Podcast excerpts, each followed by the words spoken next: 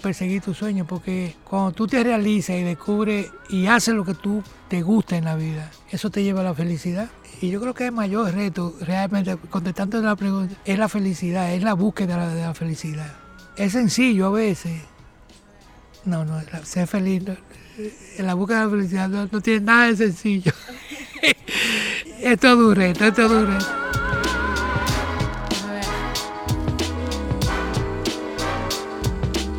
Yo soy Felle Vega y estás escuchando Gente Brava.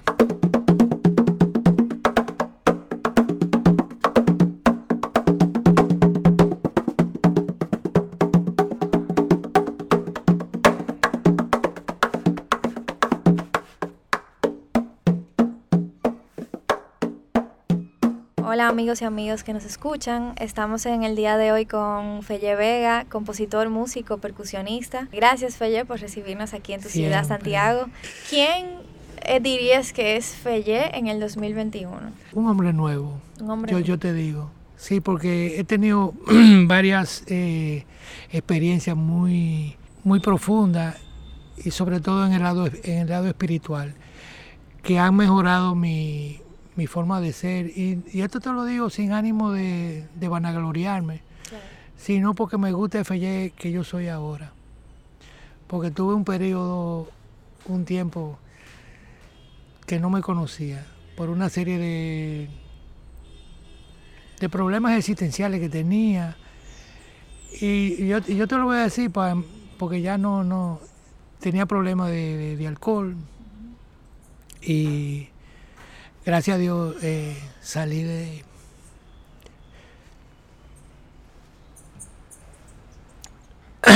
salí de esa situación. Qué bueno. Y, y, me siento otra persona, de verdad. Qué bueno.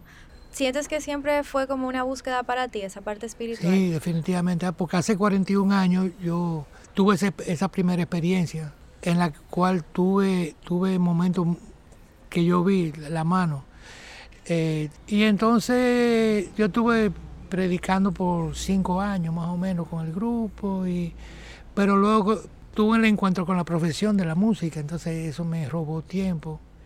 Y entre, un, entre uno y otra cosa, pues entraba y salía de, de, claro. de, decir, de las cuestiones espirituales y religiosas. O sea que, que cuando tú tienes un encuentro de esa manera, tú experimento un cambio y un cambio de actitud también. ¿Tú me entiendes? Porque no es solamente, ah, mira, Dios, sino tú tienes que, trabajar tus, tus cosas interiores. Tú, y, el, y el cambio se experimenta a través del trabajo diario. Tú tienes que, tú tienes que invertir en, tu ser interior. Hablemos un poquito ya de música y folclore. ¿Quién es el folclorista imaginario? Ah, el folclorista imaginario. es un loco que siempre ha habido en mi, en mi interior. Y ese, eh, ese realmente, ese soy yo.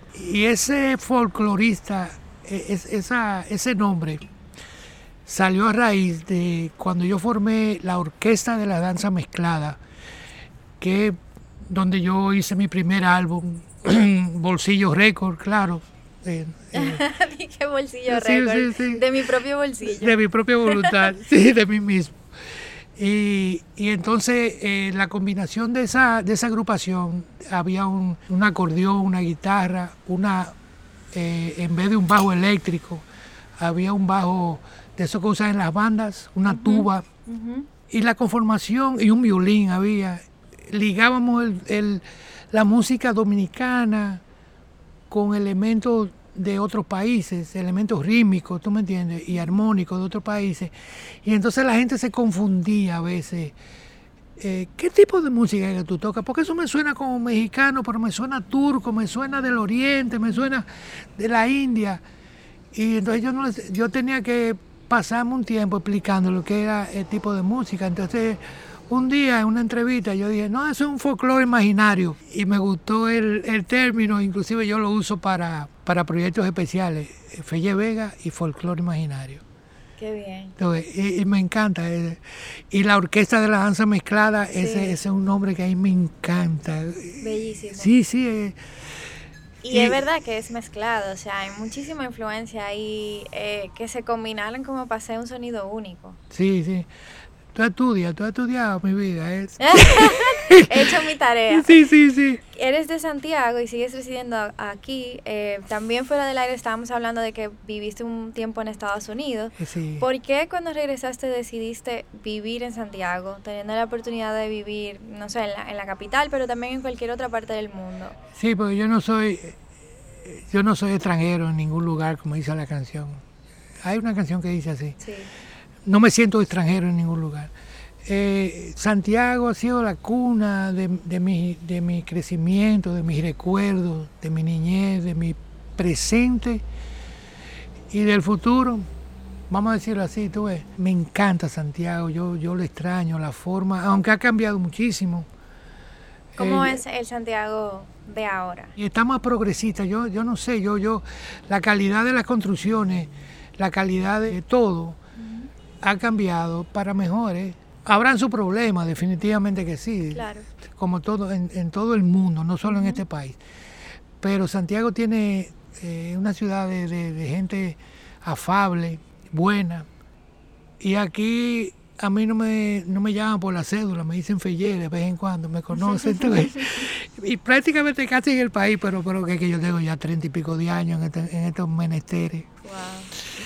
Y aquí, por ejemplo, salen inspiraciones, son donde salen las mejores inspiraciones mías y donde de un amigo que yo tengo me dice que yo soy un profeta desempleado, que me encanta ese término. Yo le iba a poner la cédula, ¿tú sabías? Pero no me atreví, y se podía, ¿eh? Claro, un Eh, profe- profeta desempleado. Me encanta. Yo, yo, yo lo pongo en el, en el currículum. Es en serio, es en serio. Este, este es el Santiago que, esta es la ciudad que me encanta. La ciudad de tu corazón. La ciudad de mi corazón. Eh, tienes muchos títulos también, aparte de profeta desempleado, músico, compositor, percusionista, folclorista. ¿Con cuál de esos títulos, y bueno, ahora hombre de fe, de con cuál de esos títulos te sientes más identificado? Con todo, porque ese, ese, es mi- ese, ese soy yo. Ese, es- eso es lo que yo soy desde que me levanto, desde que me acuesto. Por ejemplo, yo me levanto con, con una oración en mi boca o una canción. En el transcurso del día vivo con la música, vivo con ideas en la cabeza. Por ejemplo, ayer ano- anoche me acosté, me dormí tardísimo pensando en, un- en una idea que me surgió ayer de cómo hacer un instrumento, de cómo me... tú ves. Y eso me develó. A mí no me, de- los problemas no me develan, son los proyectos que me develan. Ser sensible a una conversación, a una buena conversación o, o- o a una frase que me dicen que yo me quedo con ella y a veces la apunto y, o la grabo y de ahí sale un proyecto musical o veo cosas que me, que me inspiran. Hace unos episodios atrás hablábamos con Fran Baez y él es escritor y poeta y él nos decía que, que las ideas son como que te susurra Dios o te susurra el diablo también. O sea, eh, es una musa que te llega y, y no se puede pretender que te toca a ti solo. ¿Tú crees que eso es correcto? Que las ideas le llegan no solamente a Fellé, sino que también se le puede, le puede llegar a otro, a otro folclorista, otro compositor, otro Sí, y, percusionista. sí, y cae simultáneamente a veces. Por ejemplo, a mí se me ocurrió el nombre de folclore imaginario y yo me, me encontré en internet que había un folclore imaginario, pero a lo mejor me la copiaron. No, yo, yo no sé. Dicen que lo, bu- lo, lo que se copia es lo bueno. O sea, sí, pero, que- por ejemplo, con, con- con el, para adelantarte algo, con el instrumento que yo inventé, ya me lo están copiando en, en- en muchísimos países. Pero yo ese pleito no lo voy a echar porque primero sale muy caro y, y lo que salen ganando son los abogados. y yo lo voy a ganar esos pleitos. Eso es verdad. Y hablando de instrumentos, ¿por qué crear un instrumento? O sea, ¿de dónde vienen esas ganas eh, y cómo fue ese proceso? Dentro de los títulos que mencioné anteriormente, no mencioné que creaste un instrumento y creo que Inventor, no sé si me- in- inventor, que es un título bellísimo, no que Y- no es usual que lo veamos y aparte de que no sé si es correcto, pero que eres el dominicano o el único dominicano que ha creado y patentizado un instrumento Sí, musical. sí, sí. ¿Cómo fue ese proceso y Eh, de dónde vino esa idea? Como, todo, como todas las invenciones, son fortuitas y tú no las estás esperando. Desde pequeño, de- desde que yo tengo uso de razón, siempre desarmaba y armaba, eh, cuando desarmaba los juguetes, siempre me sobraban muchísimas piezas. Eso es como los muebles de Ikea, tú lo armas, te van 12 tornillos. Y, oh, ¿Y qué fue? y tú preguntas, y fue a mí que me cayeron. También vengo de mi familia materna, mis abuelos maternos eran mecánicos y uno de ellos era inventor, mecánico de carro, pero inventor. Y se inventaban muchísimas cosas. Y uno entraba al taller de, mi abuelo y él entraba como, como a otro mundo a otra época, porque tenía hierro acumulado. Entonces yo, yo heredé, parece que de eso, de él eso, trabajar con las manos, y de mi mamá también, que, que lo heredó de eso. Entonces yo lo, que, yo lo que hago generalmente es que yo modifico superficie. Yo agarro una paila y le pongo un, un pedacito de hierro, un, o un spring o una cuestión y modifico y voy trabajando para modificar o, lijo o, corto, algo, Yo siempre corto o pego algo en mi vida, casi todos los días. Y un día ah, iba a ser un instrumento portátil y no me sirvió. No, no, no logré hacerlo. Y me salió el instrumento, el bumbaquini, burdo, como prehistórico, pero crudísimo y feo. y yo lo dejé arrumbado, como dicen. Entonces un día que no estaba haciendo nada en mi vida, lo agarré una tarde, me acuerdo yo en la capital, y me puse a tocar, y lo tocaba al revés, y me pareció lógico los sonidos. Y yo, ve acá, y cuando lo volteé, dije, pues esto suena como una tambora, como un tambor, tiene, la misma característica. Claro, el sonido no es tan, o sea, ahora está mejor, mucho más trabajado el sonido, y estéticamente, ese instrumento salió así. Y yo digo, fréjome. Y el nombre me lo regaló un amigo mío, un pintor, Ricardo Toribio, Bumbaquini, Bum de dar, y Baquini es donde, la ceremonia donde entierran los niños cuando se mueren, en, que es una cajita, el Baquini es como una cajita. Y pero me pareció fantástico el nombre. Sí, es un, buen nombre. Sí, africano y, bueno, caribeño, yo no sé. Y entonces ese instrumento salió así, sin yo, sin yo controlar nada. Yo lo que hice fue sí, que trabajé, lo trabajé.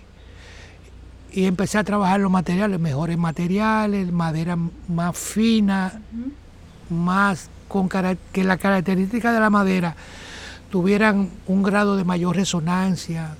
¿Tú Entonces todo eso yo lo he ido trabajando, como hablamos ahorita, con prueba y error y yo he dañado mucho mi vida. Pero tengo, entonces cuando lo fui a, registrar, resulta que tu, resulta que tu, hubieron que hacer un, una carpeta nueva. Y resultó que yo fui el primero que inventa en República Dominicana un instrumento. Digo, yo frécome. Yo no me echo de dinero porque yo todavía sigo eh, perteneciendo al grupo menudo. a nivel monetario, pero... De bolsillos récord. Sí, de bolsillos récord, sí. Eh, yo creo que ahora eh, el instrumento se ha convertido, ya tiene más de 25 años, se ha convertido yo creo que en un patrimonio eh, nacional, un patrimonio del no es usual ver inventores en República Dominicana. Creo que tal vez por un asunto de educación, como que la misma, en las escuelas no te motivan necesariamente a que tú inventes algo. Total, total lo contrario. Tu mamá te dice, no invente, no invente tanto, muchacho. O sea, como que te lo dice en forma de reproche cuando debería también ser celebrado de cierta forma. Y eso se le mete en el ADN a uno. Totalmente. Y yo, mi próxima pregunta iba a ser que de dónde venía esa, esa vena de, inventor. Y, bueno, tú dijiste que tu abuelo y tu mamá. Sí, sí. Pero también en tus años de formación, me gustaría saber también si pudiste explorar esa parte. Vi que a nivel musical venías de La Salle en, en, en combinación con Víctor Víctor. Víctor Víctor. Y Jochi Sánchez. Ok, y entonces ¿cómo fue eso? ¿En el coro del colegio? Sí, en el coro. Yo fui fundador del coro de la Salle. Yo, yo, yo soy de la promoción 66, no, no llegué a terminar la escuela. La, escuela me dio mucho trabajo, déjame decir. Sí. Mucho trabajo. Porque, no, eh, porque yo no nací para estar con una, con una educación convencional. Ahora hay escuelas integrales que te dicen, mira, si tú tienes una, una inclinación a cierta área, pues te, pero imagínate en aquella época. Claro. Pero yo logré sobrevivir. No, yo no sé leer música ni nada de eso, yo soy empírico. fue de manera natural. Entonces yo estudié mecánica de aviación, no porque me gustara, sino porque me había acorralado por la familia, ¿tú me entiendes? Y yo siempre fui un bohemio toda mi vida. Yo, yo construí sandalias, sí, yo hacía cositas manuales para vender. Hice muchas cosas para mantenerme fuera de un trabajo regular, tú ves. Pero cuando descubro la música, ahí ya, ahí perdí todo el tino. ¿Te arrepientes de haber tomado esa decisión? No, jamás. Porque esa es mi vida, eso es lo que, eso es lo que yo soy. Se pasa trabajo como todo al principio y al en el camino y todavía, ¿tú me entiendes? Eh, esta profesión tiene sus luces y sus sombras. Como todo también. Sí, y también, también yo escogí también un camino más difícil, porque yo no, yo no, yo no toco música popular. Yo, a mí lo que me gusta era el jazz. Y por suerte que me encontré aquí en Santiago con una playa de, músicos maravillosos, que me gente, eh, gente con un talento increíble a nivel, a nivel nacional e internacional, déjame decirte. Y pude, y pude aprender muchísimo de ellos, ¿tú me entiendes?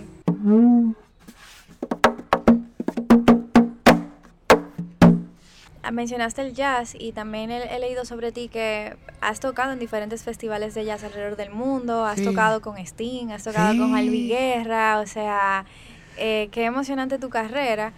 ¿Te imaginaste que llegarías a, ese momento? No, mi intención siempre fue tocar y disfrutar lo que tocaba.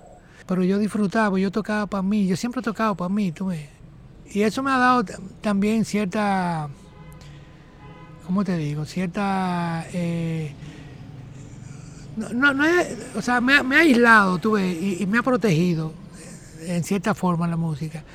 Porque como yo toco para mí, y yo me olvido del público a veces, y, yo puedo, yo, he tenido la suerte de tocar para 80 mil personas, ¿tú me entiendes? En Nicaragua una vez que fuimos, eso es increíble. Y, y he tenido momentos de fama, déjame decirte. Sí, eh, claro. Eh, con la orquesta de danza mezclada, que fue mi primera. Yo tuve un periodo bien, bien.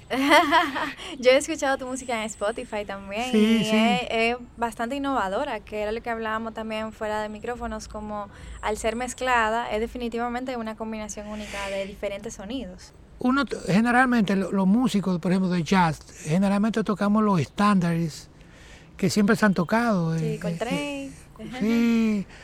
Eh, Charlie Parker, bueno, etcétera, etcétera. Pero uno se cansa también de tocar lo mismo. Entonces, yo he tenido la, suerte de, tocar mi propia, mis propias composiciones. Y yo soy prolífico, déjame decirte. A, mí se como que se me sale la melodía. Yo, yo, me, yo me paro en un sitio y, empiezo a improvisar y lo que Y me tiene, y me tiene que caer atrás. y salen muchísimas composiciones de ahí, porque lo grabo y yo, mírate cuando hacemos sonido, por ejemplo, y eso yo lo hago mucho con Rafaelito, empezamos a tocar cualquier melodía y la tenemos que grabar porque ahí salen piezas. Claro. Aperísima. Entonces, cuando tú, tú, tú, tocas tu propia música, es chévere. Claro. Por ejemplo, en el aspecto, en el aspecto espiritual, cuando yo canto mis canciones, ¿Tú crees que eso de la improvisación viene más por el jazz o eso es algo que el, eh, tocas jazz porque te gusta improvisar? Como el huevo y la gallina. La improvisación te la, te la, te la afina, te la, te, la, moldea el jazz. Y tú dirás, bueno, pero ¿y cómo tú tocas jazz sin, haber, sin saber música? No, lo que pasa es que también oír música de, toda, de, de, de todo tipo. Eso, eso, es un aprendizaje. Yo oigo música para aprender, para oír el modo, la forma. ¿En qué momento de tu profesión eh, como músico tuviste como ese aha moment, como ese momento de antes y después en tu carrera, si lo recuerdas? Bueno, abrirle a Sting, ese fue un, momento muy importante, que impulsó mi carrera, ¿tú me entiendes? le, dio relevancia, un poquito más de, relevancia. Eh, invitó también a Juan Luis Guerra ese día, a participar de la última canción y a mí también, aunque yo abrí, tuve el, concierto con ese concepto que fue aperísimo, la gente, eh, eso fue un momento importante, pero han habido otros, déjame decirte, ¿tú me entiendes? Claro. Definitivamente como la, carrera profesional es, una, es un conjunto de momentos que uno va persiguiendo diferentes cosas. Eh, y mientras más uno persigue su curiosidad, pues yo creo que es más fructífero. en, Mi, en mi corta vida profesional es lo que he podido como concluir. Sí, sí, sí. Y hay que ser pasional con esa cuestión. Yo lloro a veces cuando toco. A veces cuando yo estoy oyendo música, por ejemplo, de la India, a mí se me salen las lágrimas. O cuando oigo, o cuando veo una gente danzar, me, toca y me... Sí, a mí me pasa. Cuando escucho música en vivo, que veo los instrumentos y la gente tocando, se me eriza la piel. Pero, o sea, me pasaba mucho incluso desde niña eso. Como que me emocionaba. A mí también. me emocionaba viendo música en vivo. Los coros, me, los coros me sacan la lágrima ahí mismo. Yo soy un blandito. Eres un artista. Salta, santa válvula blandita.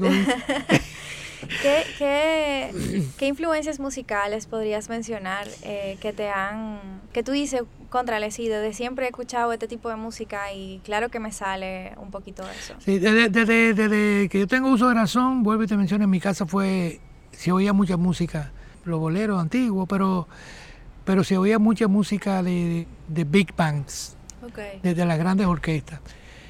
Y eso era, eso era un común, muy común en mi casa. Entonces yo nací oyendo eso. ¿ah?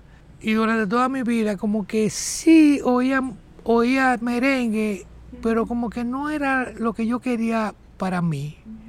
Y cuando me meto a la música, entonces me, me obligado, me tuve que empezar a oír música de la India, música de África, japonesa, china, ahondar más los ritmos de aquí.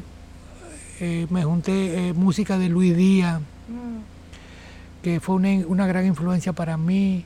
Sí, y para muchos también de tu generación. Definitivamente, eh, esto fue una referencia, ha sido una referencia. Entonces todo eso fue eh, eh, influyendo en, mi vida. ¿Y ahora mismo qué estás escuchando? Yo sigo escuchando, yo, a veces hago regresiones y vuelvo al principio. Y, oía a Chet Baker, oía a Charlie Parker, o Joel Contrain, como tú mencionaste ahorita. A Chico Buarque estoy oyendo mucho últimamente. Pero la música hindú todavía sigue prevaleciendo, pero eh, la, música hindú universal, que, está ligado con jazz, música típica. Tatico Enrique, que, que es un músico típico eh, de los primeros. Y definitivamente eso, eso me ayuda, eh. espiritualmente me ayuda. Eh. Y dice, pero un poco, sí, porque es que esos tigres tocan de verdad, tocan de corazón.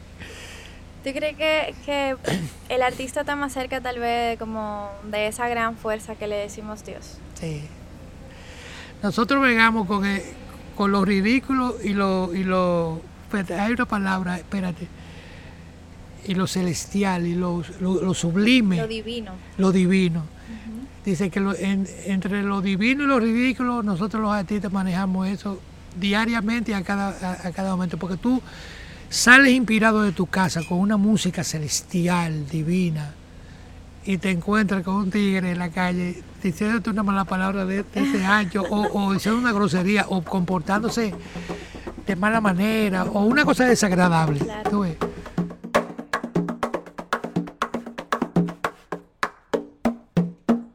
¿Crees que has cumplido todos los sueños que te propusiste?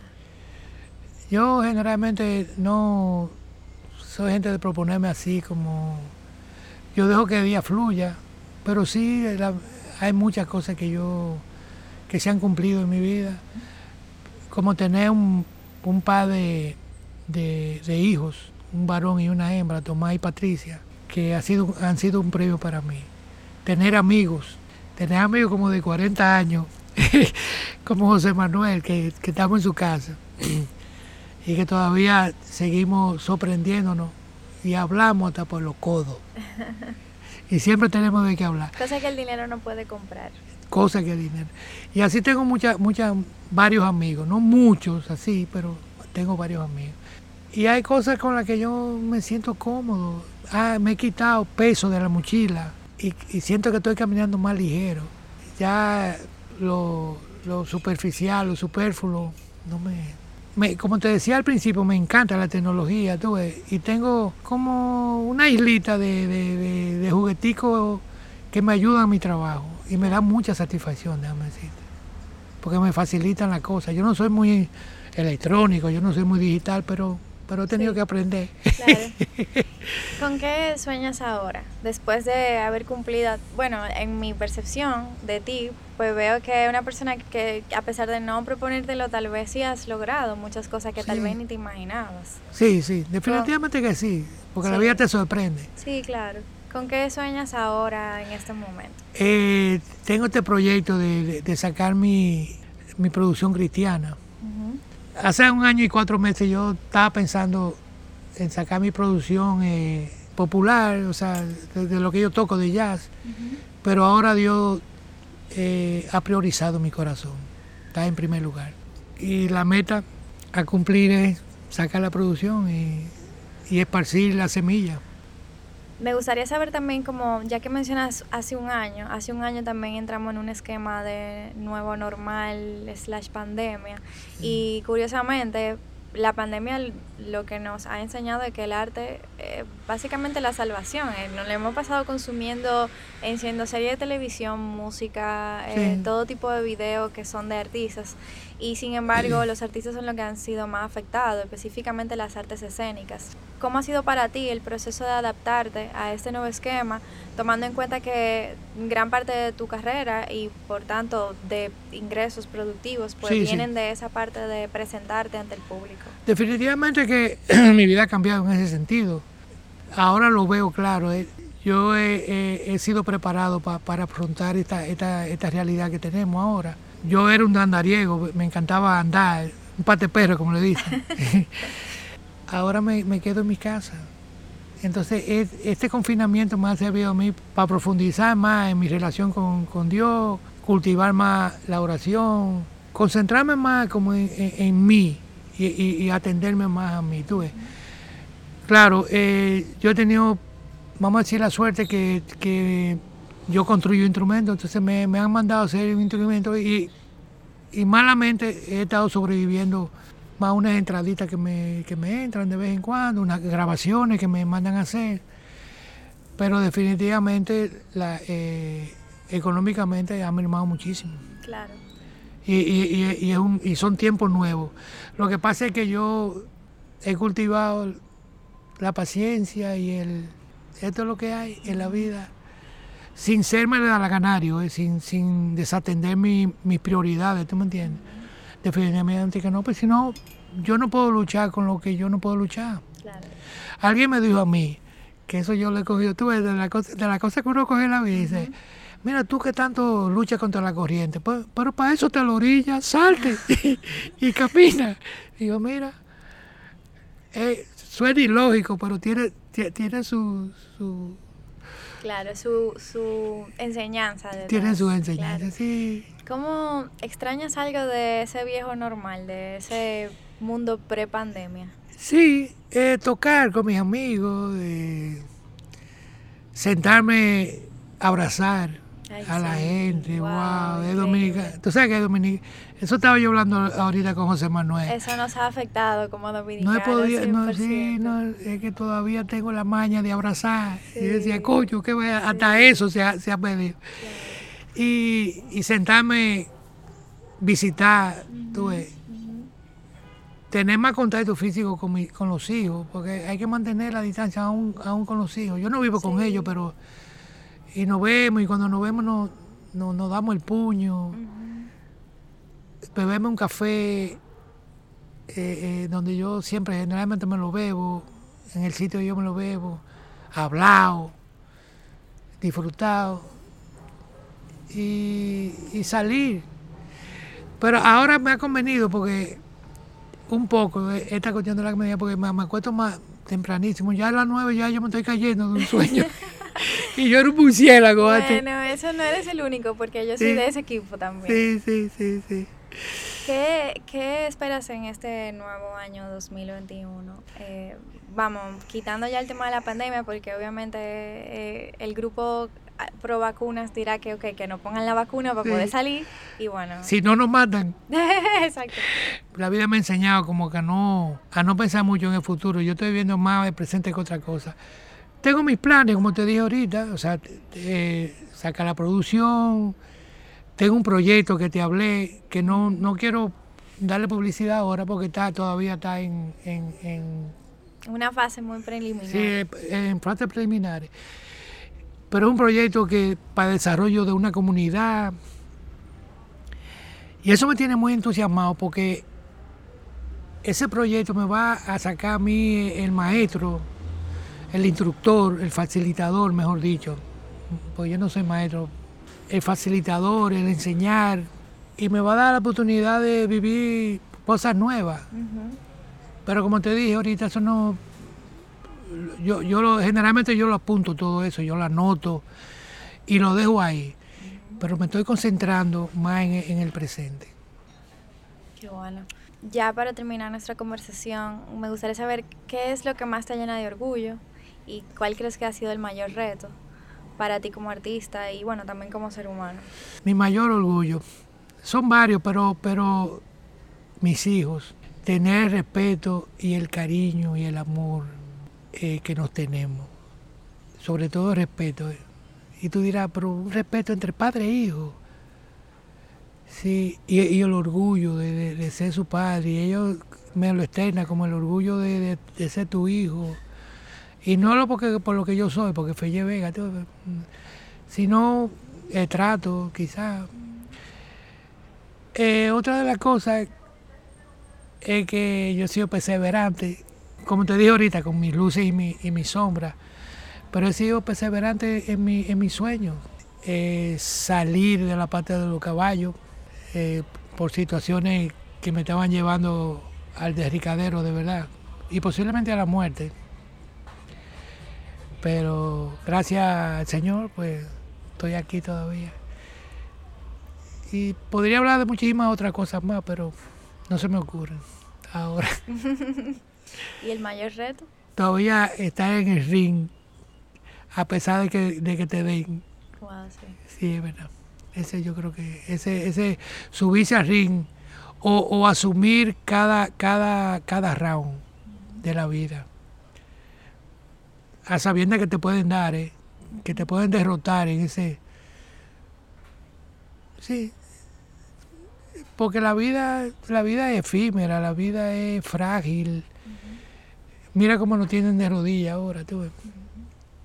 O la pandemia no tiene de rodillas, pero, pero ese levantarte de cada día en tu vida, ese es uno de mis mayores retos. Hay algo que siempre me gusta preguntarle a los artistas y es, ¿siente que es, es un privilegio hacer arte en República Dominicana? No solamente en República Dominicana, en el mundo el arte es un don para privilegiado, diría yo, no sé, por la delicadeza de, y la composición de lo que se llama el arte, o sea, porque eso te desarrolla la sensibilidad, te desarrolla y, generalmente a tu sensibilizarte tú tienes, tienes una tendencia a lo bueno, a, la de arte, al lado bueno. generalmente yo no, yo conozco dos o tres artistas que son un hijo la. ¿Tú me entiendes? Punto suspensivo, pero es un don. Es un don. ¿Qué consejo le darías a, un joven o una joven que quiera dedicarse a la música que te dieron a ti que quisieras también compartir? Bueno, a mí no me dieron mucho, eh, porque en esa época era muy difícil tú dedicarte a, ser pintor, músico o artista, tú ves, porque no, no, no, no, no había, no había futuro en eso. Pero ahora sí, ahora se puede perseguir su sueño. Y antes debieran haberle dicho eso a uno, tú ves. Pero la clave es perseguir tu sueño, porque cuando tú te realizas y descubres y haces lo que tú te gusta en la vida, eso te lleva a la felicidad. Y yo creo que el mayor reto, realmente, contestando la pregunta, es la felicidad, es la búsqueda de la felicidad. Es sencillo a veces, No, no, ser feliz, en la búsqueda de la felicidad no, tiene nada de sencillo. es todo un reto. Es todo un reto, es, todo un reto. también del día a día. Sí, sí, claro que hay que practicar. Hay que practicar. Por eso yo, yo oigo música y, y, le doy, yo siempre le vivo dando cosas, porque todo en, lo que me rodea es un instrumento para mí. Yo entro a un sitio y veo algo y, y creo que suena y yo lo tengo que topar. Como el sonido de la vida. Sí, sí, el sonido de la vida. Esa información que te está... el DNI el internet, el internet. Ay, Dios mío. Gracias, Felle, por Siempre, recibirnos aquí en tu ciudad, Santiago, y, y por, tú sabes, brindarnos estos momentos de conversación. Lo hemos disfrutado muchísimo. Gracias a ti por darme esta oportunidad, de verdad, que la aprecio mucho y que me ha sacado cosas que yo generalmente no hablo. Qué lindo que podamos compartirlo también con las personas que nos vayan a escuchar. Amén. Y quiero dar las gracias a José Manuel y a, y a su familia por acogernos en su casa. Gracias también. Gracias, Laura. Gracias a ti.